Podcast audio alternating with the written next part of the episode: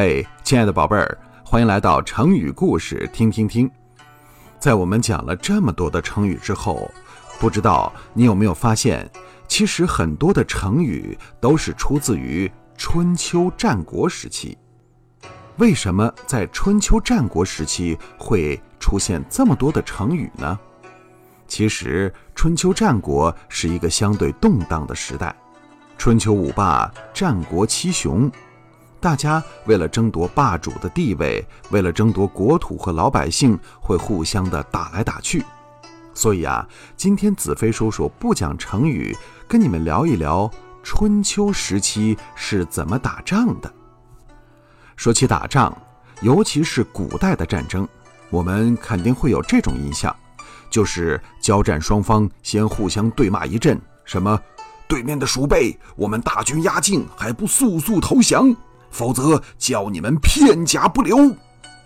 喊完之后呢，大伙儿就拎着菜刀、板砖什么的冷兵器冲上去一阵互砍。其实啊，古代战争可完全不是这样。尤其是在春秋时期，打仗更像是一场体育比赛，是不是很好奇？听我给你们讲一讲。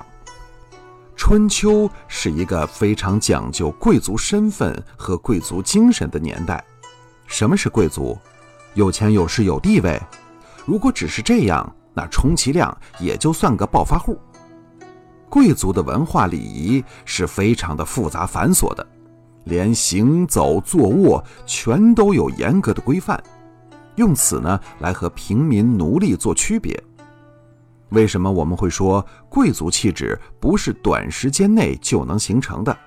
因为那么多、那么细致的礼节，没个三代两代以上的熏陶是不可能做的自然得体的。当时的社会啊，分这么几个等级，最上层的就是天子。即使是名义上的天子，也是天子。接下来就是诸侯，这是天子封的；然后是卿大夫，这是诸侯封的；再下面就是士。这以上的四类人啊，才算贵族。士下面就是平民，最底层的是奴隶。在春秋时期，只有贵族才能去作战，平民和奴隶是没资格上战场的。有人觉得不去打仗还不好啊？错了，不上战场不代表不参战。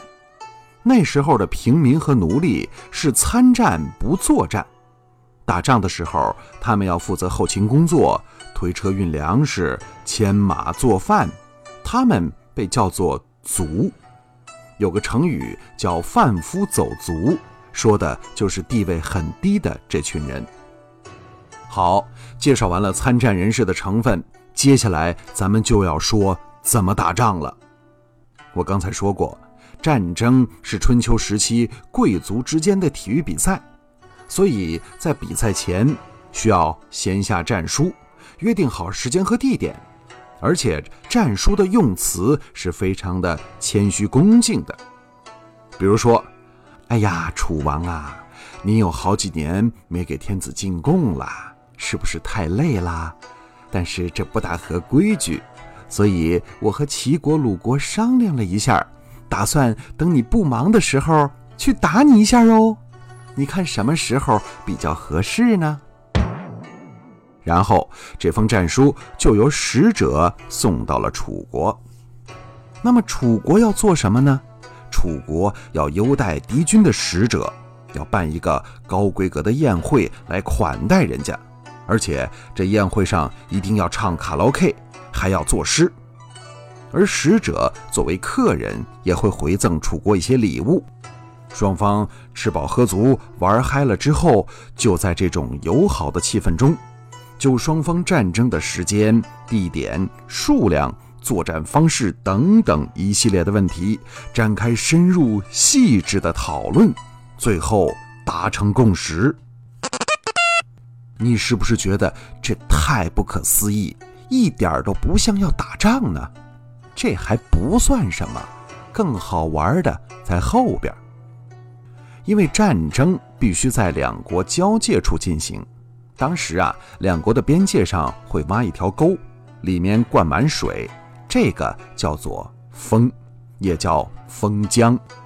古时候常常把管辖一大块土地的大官叫做封疆大吏，就是从这儿来的。因为是在边境上，所以也叫边疆。在边疆上打仗的地方就是疆场。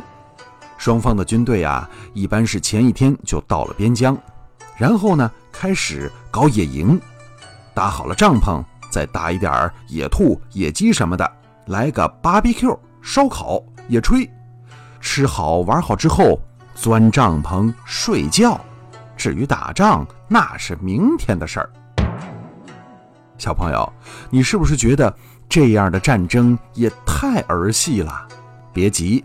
更出人意料的还在后边呢。